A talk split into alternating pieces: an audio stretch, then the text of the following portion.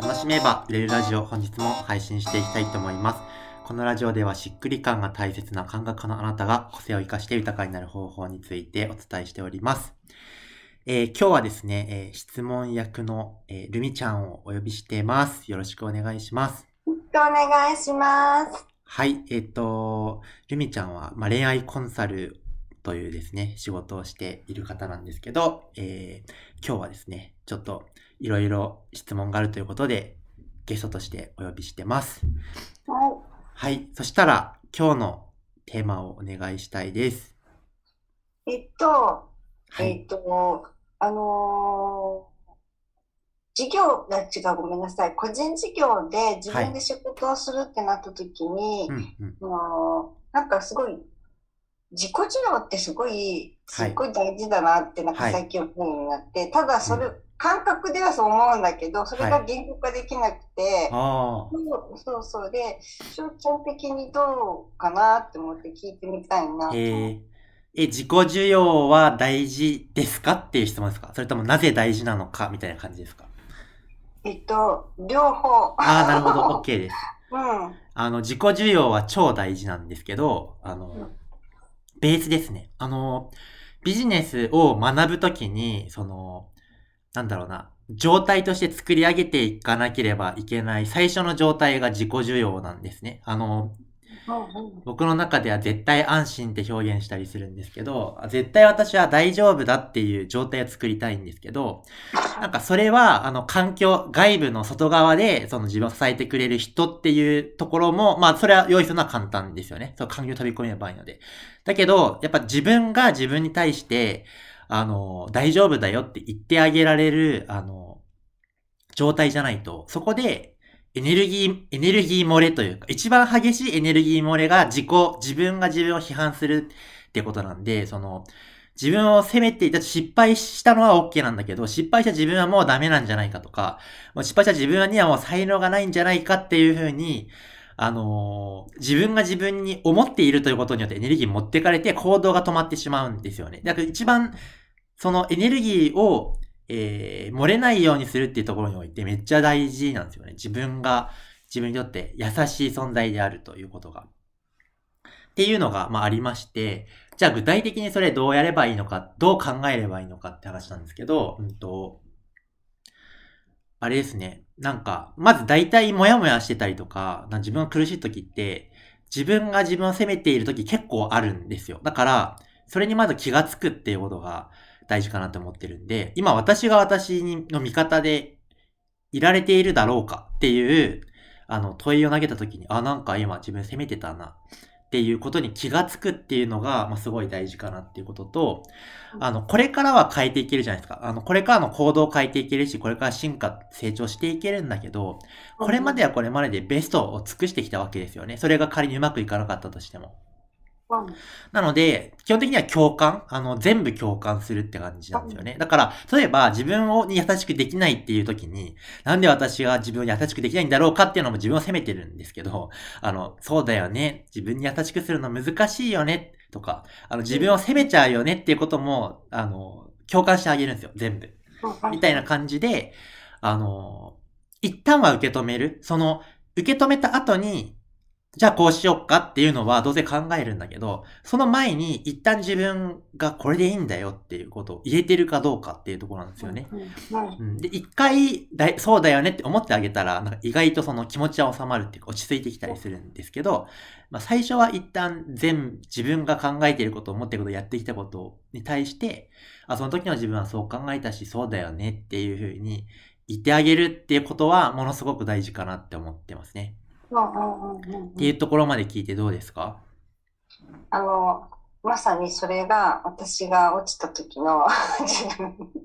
できてなかったなっていうのはすごい思うんですけど、はい、あのなんか人にはなんかその自己需要のことは言えるのに自分に難しいなってすごい、はいはいはいはい、思いました。なるほど。それで言うと、あの、言ってあげる自分と言われている自分を分けた方がいいので、その、ごっちゃになっちゃう、その、慣れてくるとできるんですけど、その、分けたいんですよ。で、その時に何が、あの、やれるといいかっていうと、えー、例えば、ノートを書くのが得意な人だったら、ノートに今自分が考えてることを全部書くと。で、その、自分が今悩んでたり落ち込んでいたりする自分の人格をノートに、えー、移す、移植するんですよ、最初に。で、それに、そのノートに対して、あのー、じゃあアドバイス側の自分が、まあ、アドバイスしてあげるとか、あの、共感してあげるとか、まあ、カウンセラー側の自分を作って、あの、このノートに書いてある自分に対して共感してあげて、まあ、そのノートに別の色とかであの書き込んであげたりとか、あの、すると、まあ、やりやすいかもしれないですね。まあ、ノートじゃなくてもいい。ノートが苦手だったら、例えば自分の動画とかを、まあ、誰にも見せない動画とかを撮って、その動画にもう弱音とか、あの苦しみとか全部、その動画に喋、えー、ると。で、その動画を見ながら、カウンセラーの自分が、あの、なんていうのかな、またカウンセリングしてあげるような気持ちで、えー、関わるみたいな感じで、分けるとやりやすいかもしれないです。あ、なんか動画ってすごい斬新。すごい、それ、すごいいいですね、動画って。はい。ねそういう、あ、なるほどね。うんうん、そっか。それって、なんだろう。他の人にも伝えられますよね。なんか動画っていいですね。まあ、ちょっとやったことないんですけど、今思いついたんで。すごい。あ、でもそれいいかもしれないですね。はいちょっとやってみてください。やって、誰かにやってみてもらうと、あの、実際どうなのかっていう、ちょっと試してみてもらえたらいいかなと。いや、自分でやってみようかなってあ、そうですね。うんうん。うんうんうん。本当に。いや、なんか、人生最大ぐらい落ちたので。なるほど。そうだ。だから、あの、その時に、た多分本当に自己授与できてないんだなと、その時思って自己授与ってすごい大切なんだろうなと思ったけど、ただそれが、なんか、言葉にしようとすると出てこなくて。はいはいはい。うんうんうん。まあ、あれですね、なんかその自己授与、言葉、まあ自分が思っている、考えているすべてに対して、あの、受容をするって感じなんで、一切できてないことはない、なんていうかな、あのー、自己需要できてないなーって思ったら自己需要できてないよねっていうのが自己需要なんで、その、なんだ、その考えてるすべてを、そうだよね。だからその、えー、いいこと言ってあげるんじゃなくて、そうだよね。そのままでいていいよっていう感じなん。で、その存在承認みたいな感じなんで、なんだろうな。まあそれを練習していくこと。でもそれが人にできてるんだったら、まあ、えー、自分が分けられてないだけなんで、分けるのをどうどうにかしてやると。それ今動画って言いましたけど、動画じゃなくてもよくて、鏡の自分に向かって言ってあげてもいいし、なんかその、なんだろう、例えば3分時間を測って、え思いっきりこっちの自分はもう弱音をさらけ出す側。ピッて終わったら、あじゃあもう一方の自分が今の話を聞いてどう思いましたかみたいなことを、え、あの、言ってあげるみたいな感じで、その時間と鏡でやってみてもいいかもしれないし。って感じですかね。すごいわかりやすいです。うんうんうん。わかりやすいです。なんかできてるなって思ってたのに、何かのきっかけで、それがなんか崩れていくみたいな感覚だったんですよね。はいはいはいはい。うんうんうん。そういうことってやっぱ起こります？まあ、ありますよね。なんかその、人間ってそ、あの、なんだろう、卒業、問題は解決、究極的にはしないと思っているんですよ。っていうか、その種はあると。でもその種が出ないように、その自分のなんかその考え方であったりとか、だからその、えー、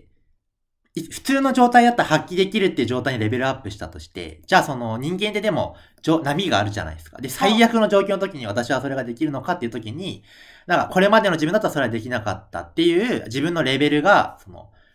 なん把握できるみたいな感じで、その、で、どの自分のどん底って、あどこまでもあると思うわけですよ。そうですよね。だから、その、これまで体験したことのない、えー、最悪の状態でそれができるかっていうと、やっぱりこれまでの自分だったら難しかったなってことはあると思うんですよね。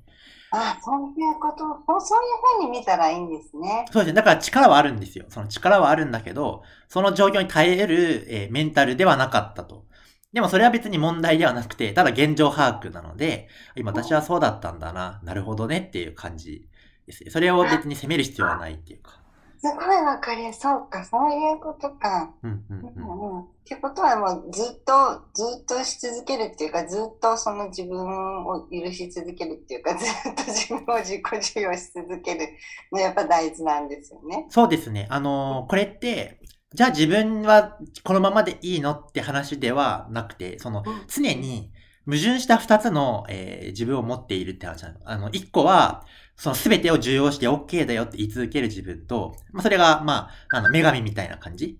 で、うんもう一方は、なんかその、自分を、に対してリーダーシップをあの出してくれる、なんだろうな、将軍。将軍っていうか、まあ、言い方ちょっとよくわかんないけど、いや、お前ならできる、もっとできるっていう、その、可能、自分の可能性を常に見てあげる自分。お前はこんなもんじゃないと。本当はもっとすごいんだっていうふうに言い続ける自分と、え常に、あなたはもう今のままでも本当に最高だし、これまでも頑張ってきたよねっていう、自分がどっちもいる。で、それが場合によって、その、なんか自分を受受容する側に振り切ることもあれば、で、その受容するという、あの、状態ができていれば、自分に厳しくしても、あの、なんかダメージを受けないんですよ。だって OK だもんって知ってれば、OK な上で、で、その上でどうしたいって話なんで、そうすると、基盤ができてれば、その、自分に厳しくすることはダメージを起こさないんですよね。だその、自分に厳しいだけだと、その、受容できてないから、どんどんエネルギーが漏れていくだけなんで、あの、だからそのど、どっちの自分も常に、あの、用意しておくっていうことができると、なんかその、どんどん成長していける、その、幸せに成長できるっていう状態かなって思ってるんですよね。わかりやすい。やっぱり人になんか客観視にしてもらうのってすごい大事ですね。いや、すごいわかりやすかった。ありがとうございます。あ、よかったです。というわけで、あの、このラジオを聞いている方も、なんか自己授与したいなと思われていた方は参考にしてもらえたらと思います。では、